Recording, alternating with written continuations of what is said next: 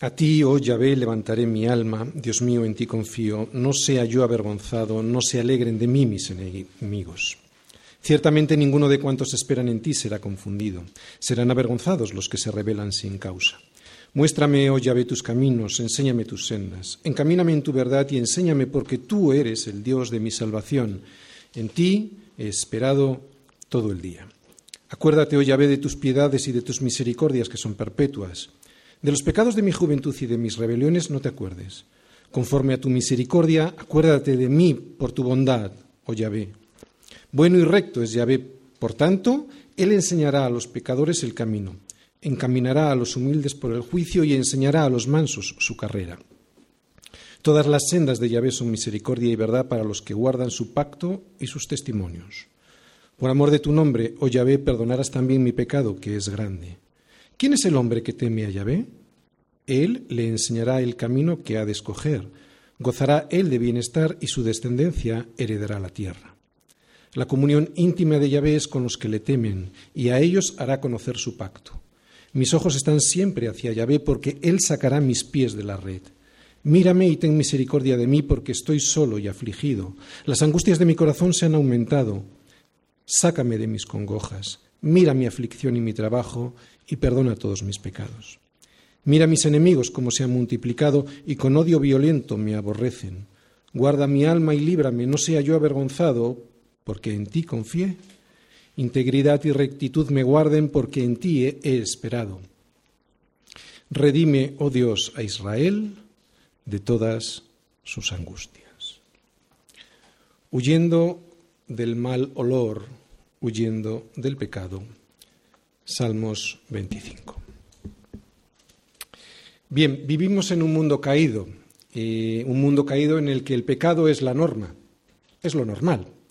Tan normal les parece a los hombres el pecado que, en el que viven que cuando les comentas que existe ni lo identifican, como no identifican el mal olor los habitantes de una ciudad en la que hay una fábrica de papel.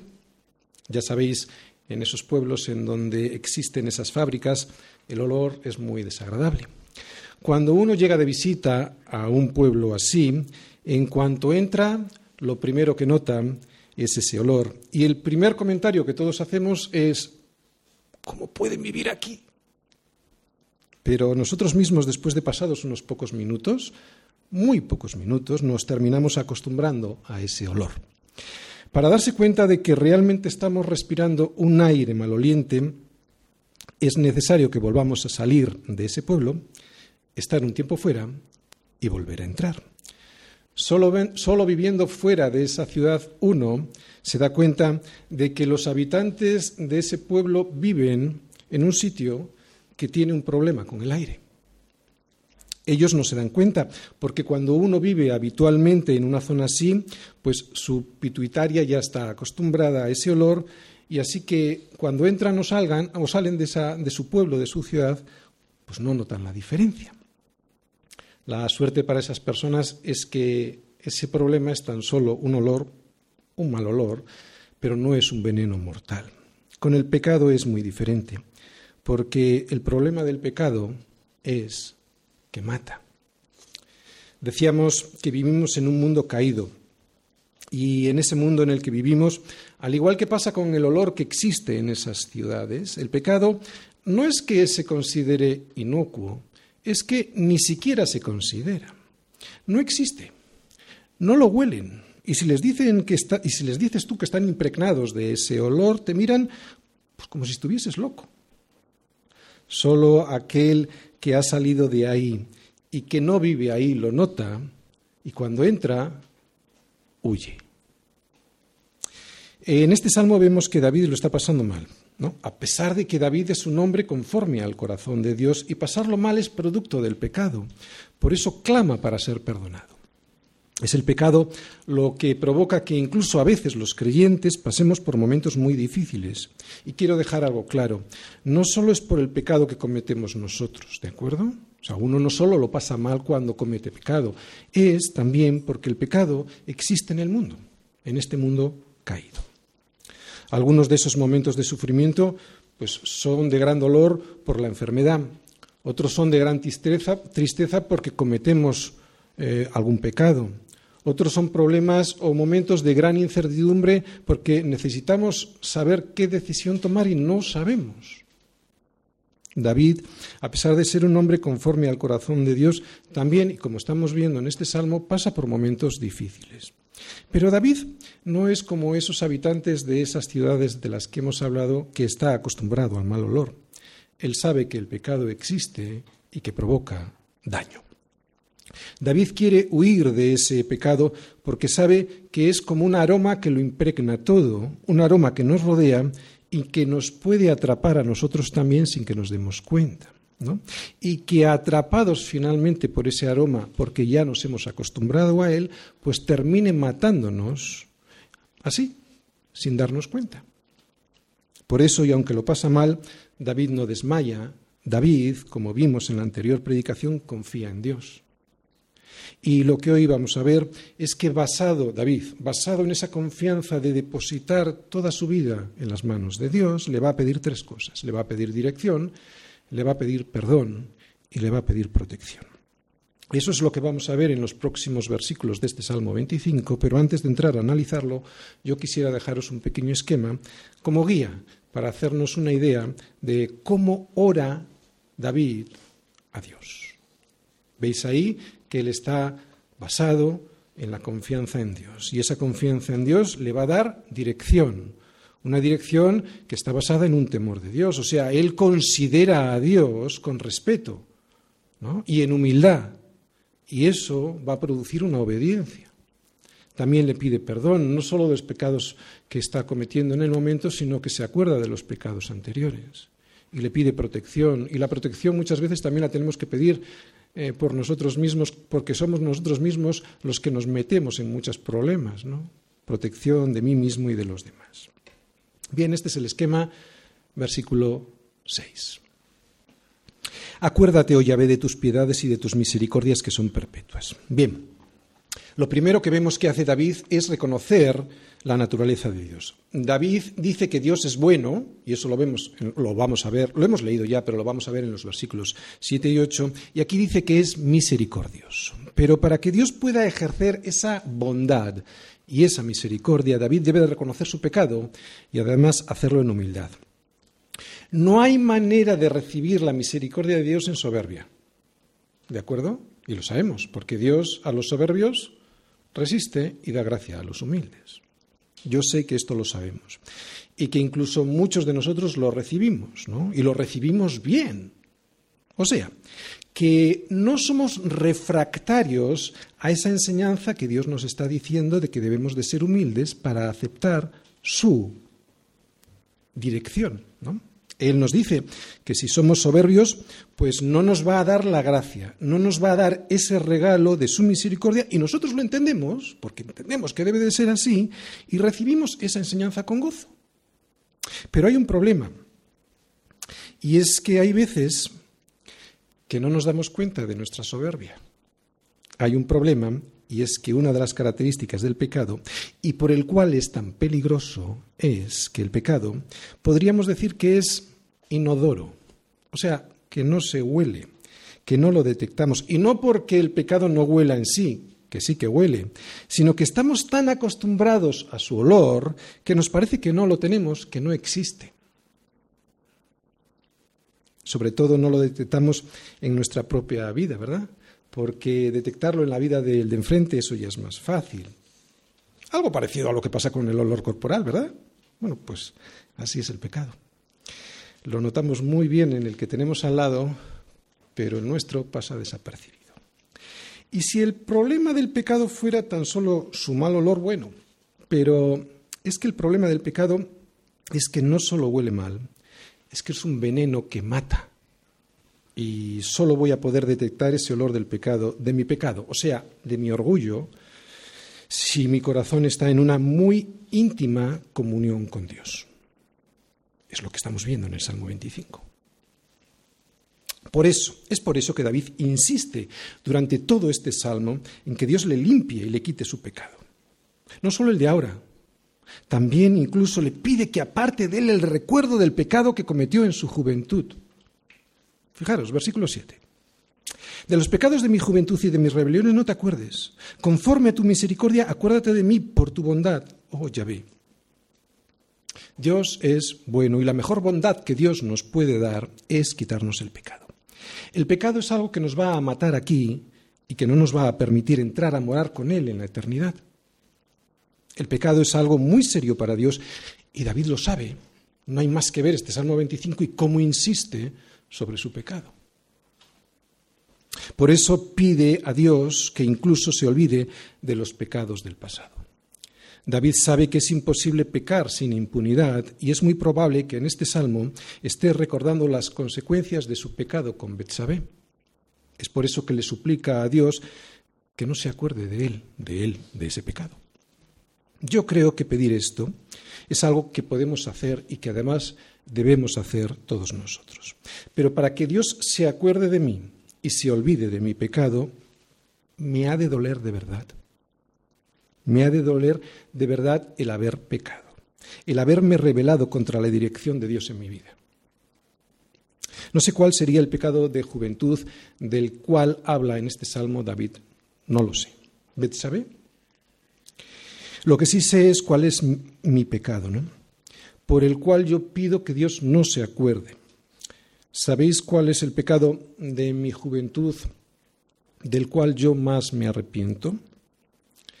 De no haber tenido en cuenta a Dios lo suficiente, de haber perdido el tiempo en otras cosas y no en buscarle a Él, de haber conocido más otras cosas y no haber querido conocerle más a Él, de haber perdido el tiempo con las cosas de este mundo y de no haber invertido más tiempo en tener comunión con Él. En definitiva, de lo que yo más me arrepiento de mi juventud es de no haberle servido. Ese tiempo perdido es el pecado de mi juventud que más me duele y del cual más me arrepiento. Y yo sé que muchos aquí que han pasado por una situación similar también entienden ese dolor. Yo entiendo a David, yo sé lo que es que el pecado te duela. Y alguien puede decir, qué cosa más tonta, ¿no? Eso de que el pecado te duela, pues sí, a mí me duele. Y eso, eso, eso me salva la vida como me salva la vida un dolor muy fuerte en el costado que me obliga a ir al médico y allí él me descubre que tengo algo grave y me interviene para quitármelo. La comunión íntima con Dios es la de David, vemos en este salmo, era una comunión que le salvaba la vida. Era una comunión que fundamentalmente la usaba él para que le fueran reveladas sus faltas, ¿no? Su mal olor, porque como decimos, el problema del pecado es que no lo detectamos. De ahí que vemos en este salmo cómo es la comunión de David tan íntima para que le sea revelado algo que tiene y que sabe que tiene, pero que no lo nota. Reveladas sus faltas, ¿no?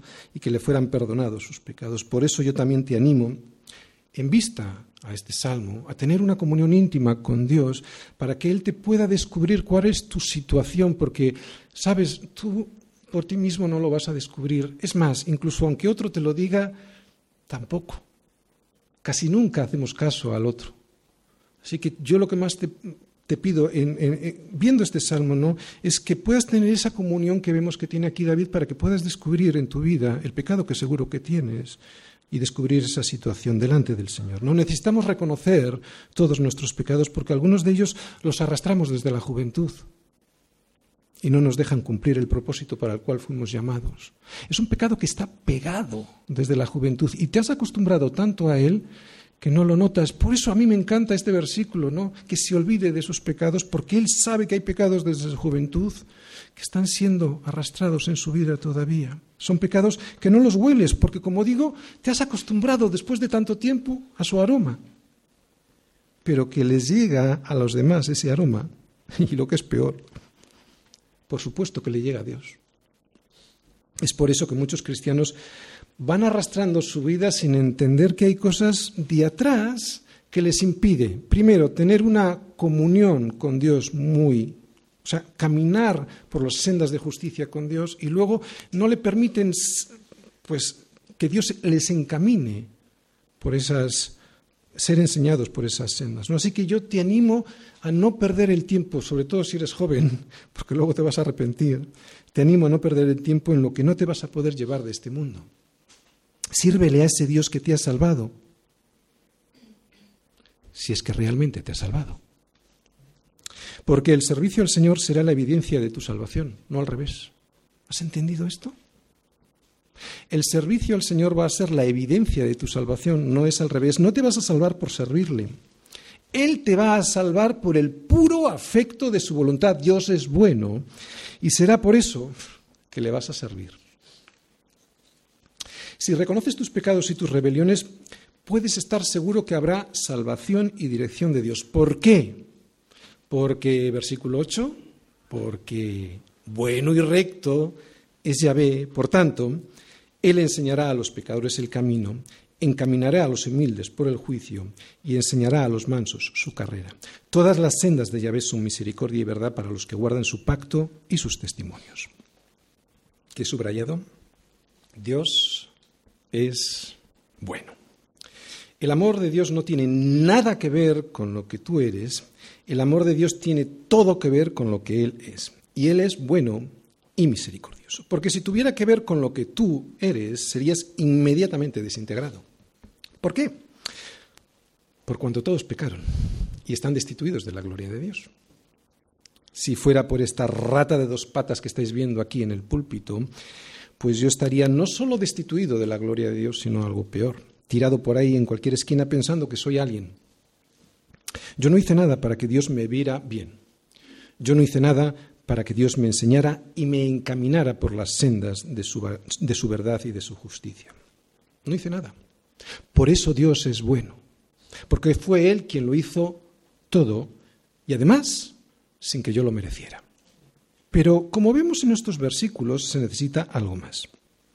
Él lo hizo todo, sí, pero para que su bondad y su rectitud puedan tener eficacia en tu vida, porque Dios es bueno, pero para que esa bondad pueda tener eficacia en tu vida, para que Dios pueda enseñarte el camino recto que es Cristo y para que pueda encaminarte por el buen juicio, para que Dios lo pueda hacer, lo único que te pide, y es lo que vemos en estos versículos, es que tú reconozcas tu pecado, que tú no eres nadie, que si fuera por ti y tu justicia serías destruido.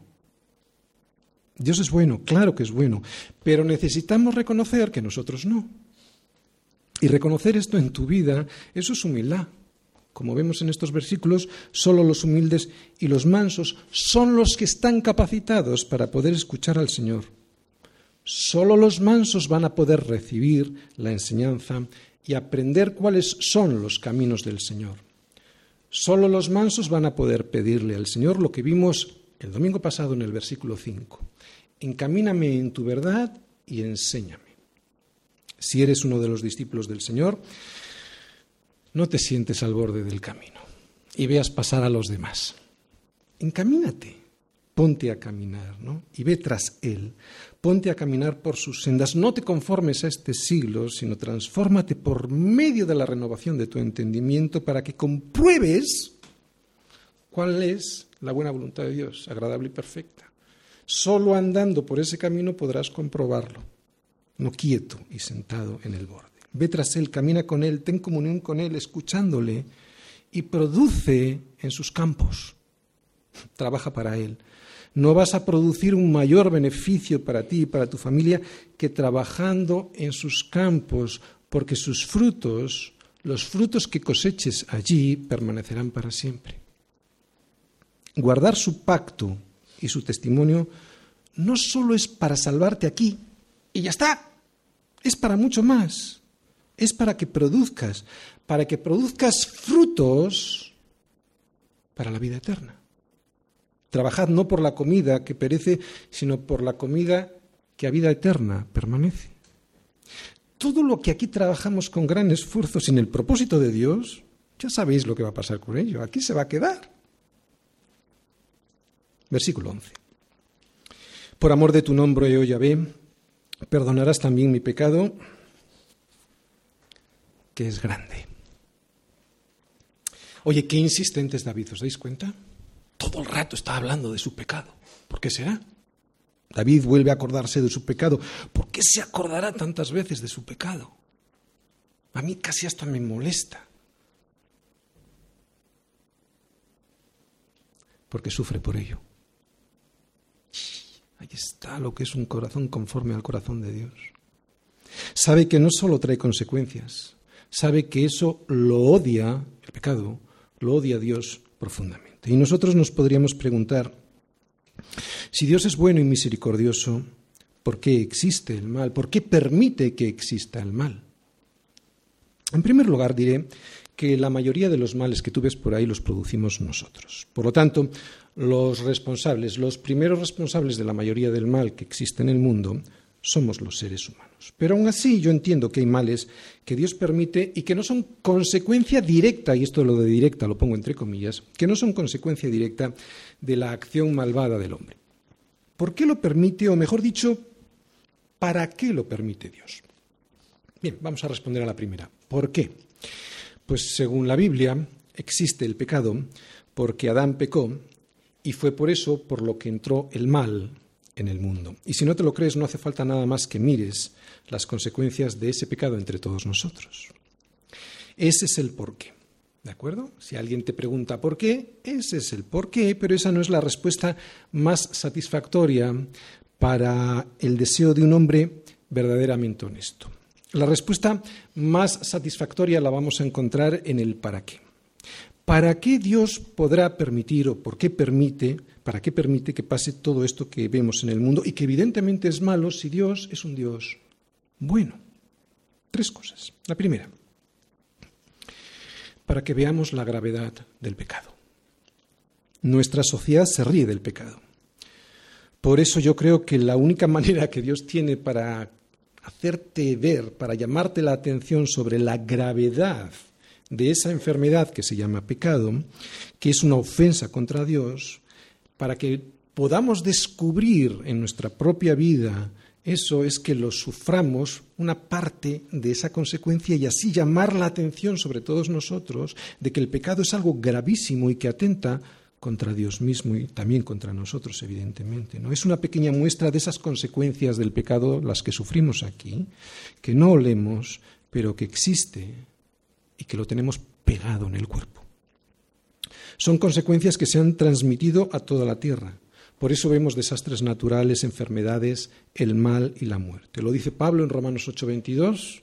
Sabemos que toda la creación gime aún y aún está con dolores de parto hasta ahora. Bien, para que veamos la gravedad del pecado. Segundo, para mostrarnos nuestra necesidad de Dios. David ve, David ve claramente el pecado en su vida, por eso clama a Dios de la manera en que vemos que lo hace. Lo hace honestamente y lo hace insistentemente. Cuando nos falta la salud, la paz, o la seguridad es cuando empezamos a experimentar, antes no, pero es ahí cuando empezamos a experimentar una pequeña parte de lo que significan las consecuencias del pecado. Es cuando nos damos cuenta de lo que significa estar separados de Dios. Por eso es, o sea, cuando, cuando al hombre le va todo bien, ¿qué es lo que hace? Tendencialmente lo que hace es confiar en el hombre. Le va todo bien, ¿Qué es lo que pasa cuando ves las consecuencias del pecado? ¿Qué es lo que hace el hombre naturalmente cuando pasa eso? Eleva sus ojos, ¿no? Al cielo. Es ahí cuando Dios, eh, cuando le podemos escuchar más y mejor a Dios, ¿no? Darnos cuenta de que estamos separados de Dios es uno de los motivos por los cuales Dios permite esas consecuencias del pecado en nuestras vidas. Cuando nos damos cuenta de lo que significa estar separados de Dios, es cuando tienes la oportunidad de ver lo hermoso que es el Evangelio. ¿Te das cuenta? Si no desprecias el Evangelio. Así que ya tenemos dos posibles para qué es Dios permite el sufrimiento. Primero para que veamos la gravedad que tiene el pecado y luego para que veas que eres que tienes necesidad de Dios, Cuando vivimos la realidad del pecado y sus consecuencias, que son las aflicciones en esta vida, comenzamos a valorar lo increíble que es la sangre de Cristo. Y si piensas que Dios es malvado por permitir el dolor y la muerte, si piensas que eso muestra a un Dios sádico e indiferente al sufrimiento de sus criaturas, recuerda esto. Dios, para salvarnos, y sin tener por qué hacerlo, envió a su Hijo a sufrir eso que tú jamás vas a sufrir si es que pones toda tu confianza en Dios. Así que Dios no es indiferente ante la miseria que nos ha traído el pecado. Dios ha pagado muy caro, y no su pecado, sino ha pagado muy caro tu pecado y el mío. Y lo ha hecho por amor para que no sufras la muerte eterna que significa la separación eterna con Dios. Hay gente que esto no se lo cree, que no cree que pueda existir la separación eterna, o sea, que no cree en el infierno, vaya que no cree que pueda existir ese lugar. Pues no tiene nada más que mirar cómo es la vida actual, porque como mínimo, como mínimo será así, pero sin esperanza. Aquí hay esperanza. Aquí hay esperanza porque todavía está la misericordia de Dios sobre los hombres y lo vemos todos los días. La gente tiene salud, tiene para comer, etc. La misericordia de Dios está sobre todos los hombres y lo más importante, la posibilidad de recibir a Cristo. Esa esperanza todavía está aquí. Pero ¿te imaginas una vida eterna, y quiero subrayarlo de eterna, una vida eterna sin esa esperanza, sin esa posibilidad de Cristo, vivir así eternamente? Para que veamos la gravedad del pecado, para mostrarnos nuestra necesidad de Dios. Y la tercera, el tercer para qué, para que su gloria quede manifestada delante de todos.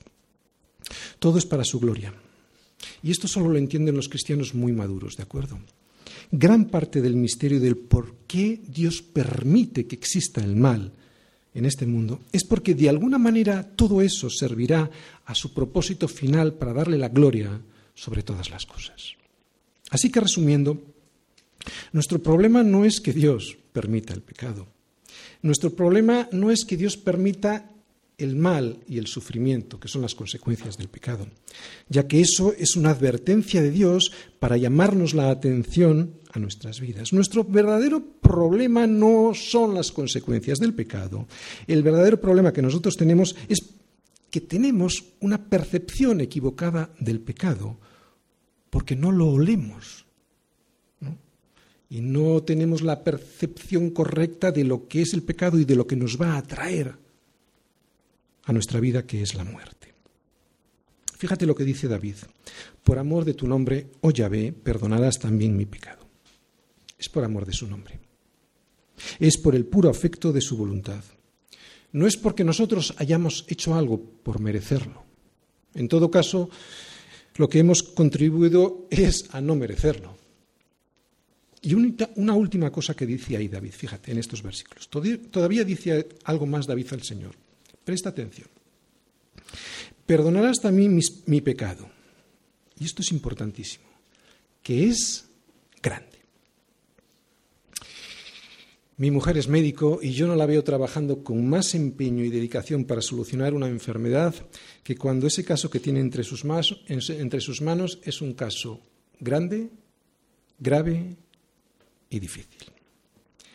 Si esto lo hace mi mujer con un paciente al que no conoce, ¿Qué no hará mi Padre que está en los cielos con mi pecado que es grande, grave y difícil? Pero claro, para eso tendré que reconocer que mi pecado es grande, grave y difícil y ponerme en sus manos. Mi mujer está deseando curar a todos los enfermos que le llegan. Yo lo veo todos los días en su empeño por encontrar solución a las enfermedades de los demás. Pues si eso hace ella, ¿qué no hará Dios contigo? Dios tiene la solución a tu problema. La sangre de Cristo quita el pecado del mundo. Pero tienes que ir al médico.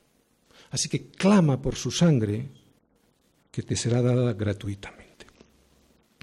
Versículos 12 al 15. ¿Quién es el hombre que teme a Yahvé? Él le enseñará el camino que ha de escoger. Gozará él de bienestar y su descendencia heredará la tierra. La comunión íntima de Yahvé es con los que le temen, y a ellos hará conocer su pacto. Mis ojos están siempre hacia Yahvé, porque Él sacará mis pies de la red. Bien. Son increíbles estos versículos, a mí me han enseñado mucho. Me han descubierto algo que yo ya sabía, pero ahora lo puedo explicar mucho mejor. El temor a Dios tiene dos fases, o por lo menos así lo veo yo. Y depende de cómo hayas crecido la sabiduría del Evangelio, depende de cómo hayas caminado con el Señor, pues estarás en una fase o en otra fase. ¿De acuerdo? Primera fase. La comunión con Dios es una comunión muy simple, como la de un papá con su niño, ¿de acuerdo? Con su niño chiquitín. Es una comunión con Dios que te provoca un temor que aunque no es reflexivo, que aunque no reflexionas racionalmente en él, sí es un temor bueno. Es un temor bueno porque produce vida al evitarte la muerte. Es como el temor de un niño a su padre porque sabe que le va a castigar si no obedece la orden de no meter los dedos en el enchufe. El niño no reflexiona en eso, no reflexiona que eso le puede producir la muerte, pero al temer a su padre, obedece y se salva. Esta es una fase del temor de Dios muy primaria, porque no conocemos bien a aquel que quiere librarnos del mal. Incluso pensamos que es malo. Papá malo, papá no me deja. Pero luego está la segunda fase a la que todos deberíamos de llegar. ¿Quién es el hombre que teme al Señor? Pues nos lo dice David. El que tiene una comunión íntima con Él. Solo las personas que tienen esta comunión íntima a través comunión íntima con Dios a través de la oración, a través de la comunión con sus hermanos, a través de la iglesia, a través de escudriñar la escritura, solo esos descubren quiénes son ellos de verdad y se asustan. ¿Te das cuenta? Ahora no es que te asustes de Dios. ¿Quién se asusta de un Dios, de un Dios bueno? No, de quien te asustas es de ti mismo, porque ahora te conoces bien y sabes hasta dónde puedes llegar a ir. Antes estabas ciego, pero ahora ves. Y lo que ves no te gusta y te asusta. No todo el mundo llega a esta segunda fase y algunos tardan muchos años en llegar. Ese es mi caso. Este temor lo produce la comunión íntima que vemos ahí con Dios. Y esa comunión produce no solo conocimiento, ¿de acuerdo? Produce entendimiento. Y ese entendimiento te lleva a la obediencia, obediencia que produce vida. Ahora, en esta segunda fase, es cuando mis ojos están siempre atentos al cielo, porque ahora Él me enseñará el camino que he de escoger para que mis pies no resbalen, y si resbalo y caigo en una red, Él me los sacará de ahí. En esto consiste el bienestar no consiste en poseer cosas porque al final lo que provocas con ello es que las cosas te posean a ti. No, el bienestar consiste en la comunión íntima con el Señor. Lo vuelvo a repetir por si hay alguien que se me está durmiendo. La comunión íntima con el Señor, de ahí te va a venir el bienestar. El bienestar consiste en que el Señor te guíe por el camino que has de escoger porque de esa manera será Dios quien te dará la facultad de disfrutar de todas las cosas. Sí, resulta que la facultad de disfrutar de todas las cosas es un don que viene del cielo. La gente piensa que no. La gente piensa que disfrutar de las cosas es un don que lo produce él mismo al conseguirlas, pero no es así, es un don que Dios da. Y lo da solamente a aquellos que caminan por sus caminos por los caminos del Señor. Ya lo dijo Salomón. Hay un mal que he visto debajo del cielo y muy común entre los hombres.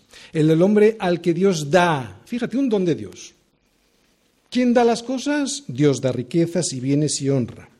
Y nada le falta de todo lo que su corazón, de todo lo que su alma desea.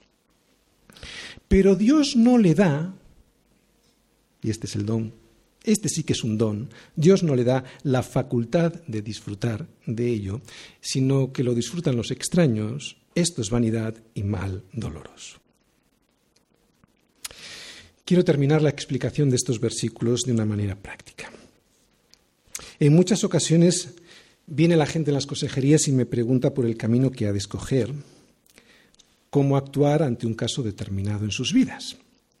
Lo entiendo y me parece lógico. Eh, ante la duda, pregunta, ¿de acuerdo? O sea, con esto no estoy diciendo que la gente no venga a preguntarme en absoluto, pero ya muchos de vosotros os habréis dado cuenta que cuando me preguntáis por algo que no viene en la Biblia de una manera clara ¿no? y evidente, por ejemplo, pues, eh, no sé, no matarás, no robarás, no te unirás a yugo desigual. Eso es evidente. De hecho, no, no, habría ni que preguntarlo, ¿no?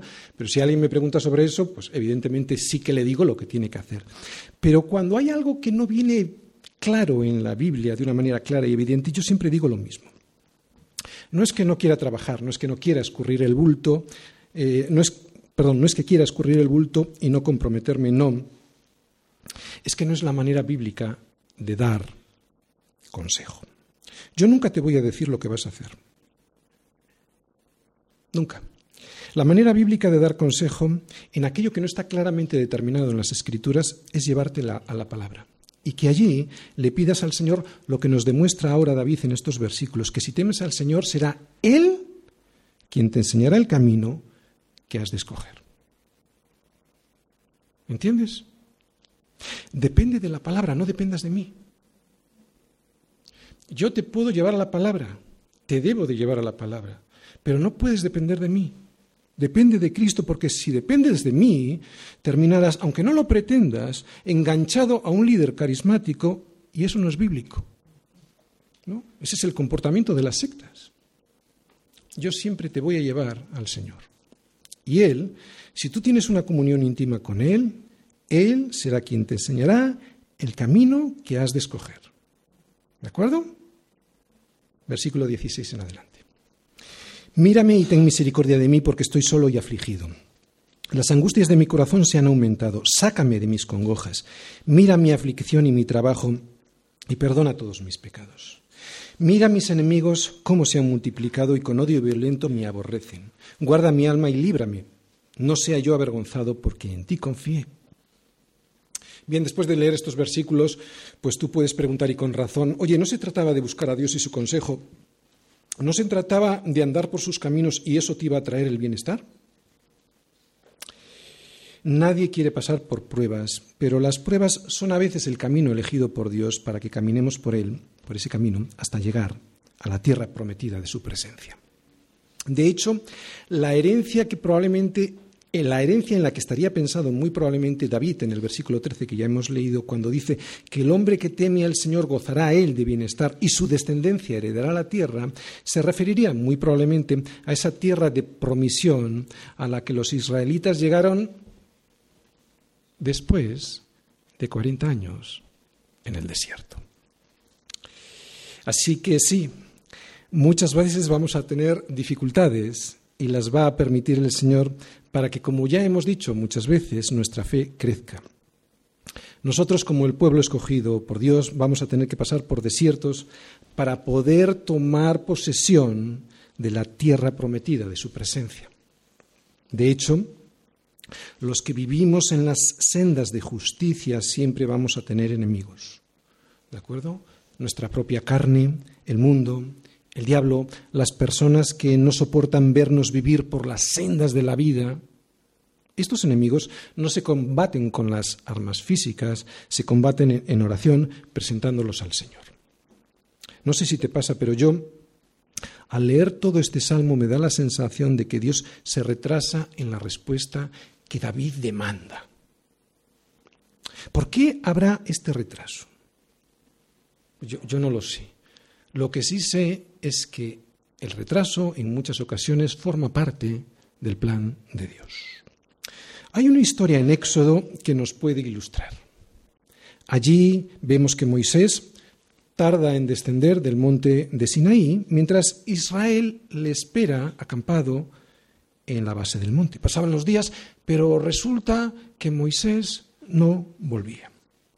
Dice Éxodo 32, versículo 1, viendo el pueblo que Moisés tardaba en descender del monte, se acercaron entonces a Aarón y le dijeron, levántate, haznos dioses que vayan delante de nosotros, porque a este Moisés, el varón que nos sacó de la tierra de Egipto, no sabemos qué le haya acontecido.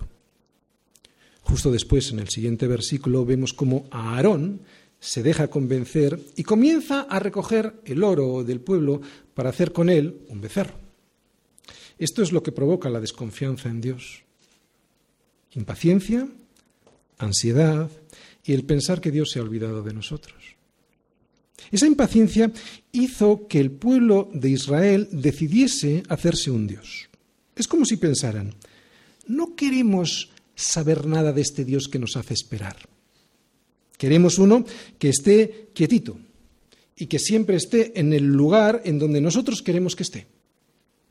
Un Dios fabricado por nosotros mismos, a nuestro gusto, al que le podamos consultar todo aquello que nos interese y como siempre va a estar calladito, cualquier respuesta va a ser un sí a nuestras pretensiones. Un Dios de nuestra propiedad, porque para eso lo hicimos nosotros y lo pagamos con nuestro oro. Que te fabriques tu propio Dios, eso, eso es lo que muchas veces ocasiona la impaciencia del supuesto retraso de Dios. Y sabes, en este mundo hay muchos fabricantes de dioses que viven de la ansiedad de la gente y que están deseando venderte uno. ¿Quiénes los compran? Las personas que no quieren someterse al verdadero Dios de la Biblia. Y el verdadero Dios es un Dios soberano. Es un Dios que es Él quien elige el tiempo en el que se actúa. Más adelante en Éxodo 33 se ve a Moisés preocupado por todo lo que va a pasar por ese camino que todavía les queda por recorrer y sin embargo Dios le dice, mi presencia irá contigo y te daré descanso. Lo que aprendemos de esta historia es lo siguiente. Nuestra tranquilidad no está en saber qué es lo que va a pasar mañana. Nuestra tranquilidad está en saber que Dios estará siempre con nosotros, pase lo que pase, mañana. Saber que Dios no se retrasa, saber que Dios no se ha olvidado de ti. Aunque te parezca que Dios se ha olvidado de ti o que se retrasa en la respuesta, no es cierto. Yo lo entiendo porque a mí también me pasa. Pero Él nunca se olvida de ti ni se retrasa. Él lo hace todo a su tiempo, aunque a nosotros nos cueste entenderlo. Y como dice David en este versículo 20, Él siempre guarda mi alma y me libra para que no sea yo avergonzado, y lo hace porque en ti confíe. Versículo 21. Integridad y rectitud me guarden porque en ti he esperado. Bien, titulábamos la predicación huyendo del mal olor. Solo con integridad y rectitud seremos capaces de detectar el mal olor del pecado para poder huir de él. Quiero animarte con respecto a la integridad y decirte que la integridad no es, no es, algo con lo que se nace, ¿de acuerdo? O sea, las personas no nacen íntegras. De hecho, venimos a este mundo con un defecto de serie. No somos íntegros, ¿de acuerdo? Eh, ¿Recordáis lo que era un corazón íntegro? Un corazón íntegro es un corazón de una sola pieza. Es un corazón completo.